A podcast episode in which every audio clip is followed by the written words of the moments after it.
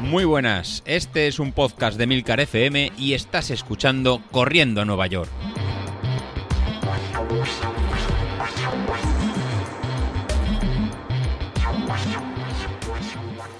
Muy buenos días, ¿cómo estáis? Miércoles.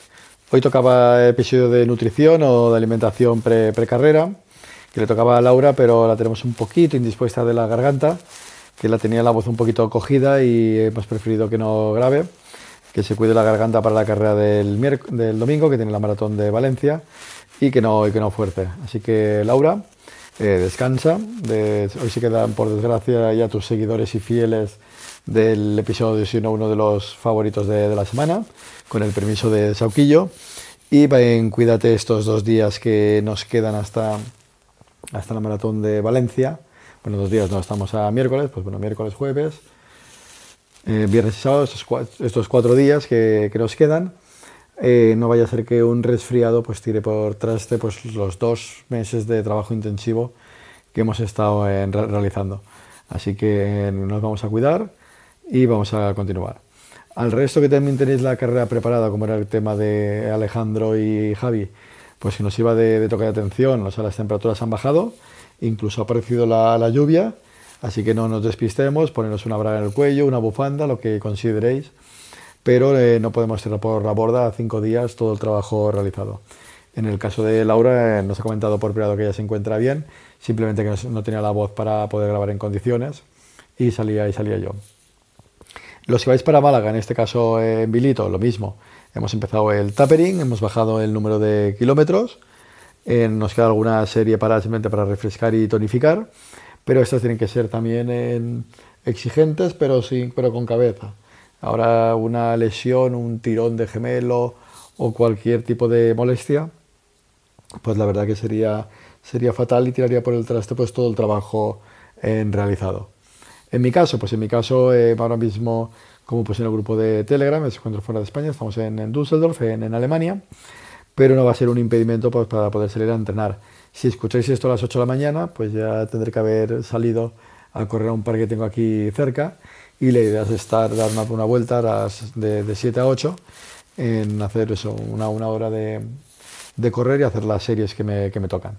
Entonces, si la lluvia lo, lo permite, que hasta ahora estaba pues chispeando de forma muy suave y la temperatura realmente no es, mm, no es muy exigente, estamos en, en 9 grados, con lo cual incluso puede hacer que haga más, más frío ahí en, en España, incluso en Madrid. Le preguntaré al soldado Sauquillo, que salió, es, que salió ayer con los Drinking Runners y hizo un 10.000 a 5.15, a ver qué temperatura hace en Madrid y la compararemos con la temperatura de, con la temperatura de aquí de Düssel- Düsseldorf. Por otro lado, que estuvo también interesante, vamos a hablar de, de comida, en este caso de, de Real Food. Si habéis seguido el grupo de, de Telegram, pues visteis que eh, el- se generó un debate junto con, con Ignacio, que habla a menudo de, también de temas de entrenamiento, de temas de potencia, de forma muy, muy acertada, ya que como, como, como comentó ayer, no todo es la potencia crítica máxima, sino también cómo se transmite esa potencia al suelo. Surgió un, un bonito debate que, que, está muy chulo, ¿no? Es que muchas veces nos, nos da a todos por, por compararnos, ¿no? Al final, como diría Sauquillo, ¿quién la tiene más grande o quién mueve más, más vatios? Pues al final el mover más vatios simplemente significaría que es un motor más grande, que cada uno, si, si hacemos esa analogía, pero lo realmente importante es cómo eh, se transmite esa fuerza a la, a la carretera para poder, para poder correr. Imaginaros el símil ¿no? de un motor de camión, un motor de tractor, un motor de coche o un motor en una, en una moto. A nivel de, de caballos y de potencia, el motor de- del tractor eh, o, del camión, pues posiblemente será mucho más potente que el motor de la, de la moto. Pero al, pesar mucho más el camión y transmitir esa energía de forma menos, menos eficiente, pues se traduce en menos, en menos, en menos velocidad. Y lo mismo eh, nos serviría como ¿no? el tema de los motores eléctricos y los motores de combustión. En los motores eléctricos, esta transferencia de energía a las ruedas, incluso al asfalto, es casi instantánea, por eso tienen aceleraciones muchísimo más altas que los motores de, combustión similares. Pues en este caso, en lo que comentó Ignacio, pues es muy, muy acertado. ¿no? Muchas veces no nos comparemos unos y otros con la potencia crítica, sino de cómo somos capaces de transmitir esa energía al asfalto, ¿no? que sería con la eficiencia en la, en la carrera.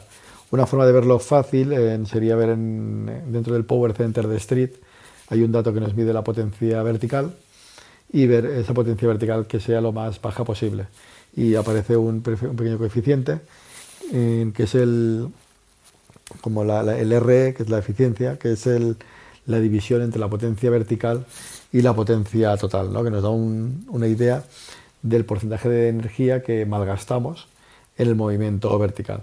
Entonces, pues si somos en corredores nobles o que no tenemos una técnica depurada, nos moveremos entre un 25 y un 30%, mientras que si ya tenemos una técnica un poquito más depurada o hemos mejorado cadencias más altas, pues nos moveremos entre entre, entre un 25 y un 20%. Por tanto, muchas veces cuando nos comparemos, no os fijéis simplemente en la potencia que mueve cada uno, sino en cómo transmitimos esa potencia a la carretera, que es lo que nos va a dar en velocidad. Por otro lado, también es importante eh, lo que somos capaces de mantener esas potencias. Sería como un poco el, sacrificio o, lo capaces que somos de alargar ese, ese ritmo. ¿no? En la potencia crítica, que es el valor que podríamos aguantar ¿no? de ese 100%, pues más o menos lo podemos aguantar entre 35 minutos, 55 minutos, ¿no? depende de cada uno de, nosotros. Pues en función, si lo aguantas 35 o 55, pues también eh, sería un indicativo de la del, ¿no? lo, entrenados que estamos cada uno de, nosotros. Así que cuando nos comparemos o cuando te, te compares con alguien más que tenga un street, simplemente la, potencia crítica es un, indicativo, pero no, el, no, lo suficiente.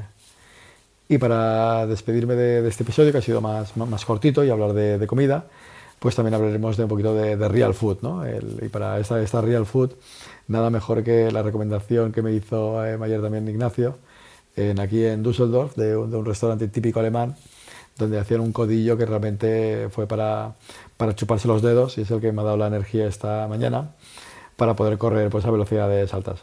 Así que Ignacio, eh, gracias por la, por la recomendación y como soy buen alumno, pues igual que hago caso a los entrenamientos, pues hago caso a las recomendaciones que se nos, que se nos dan.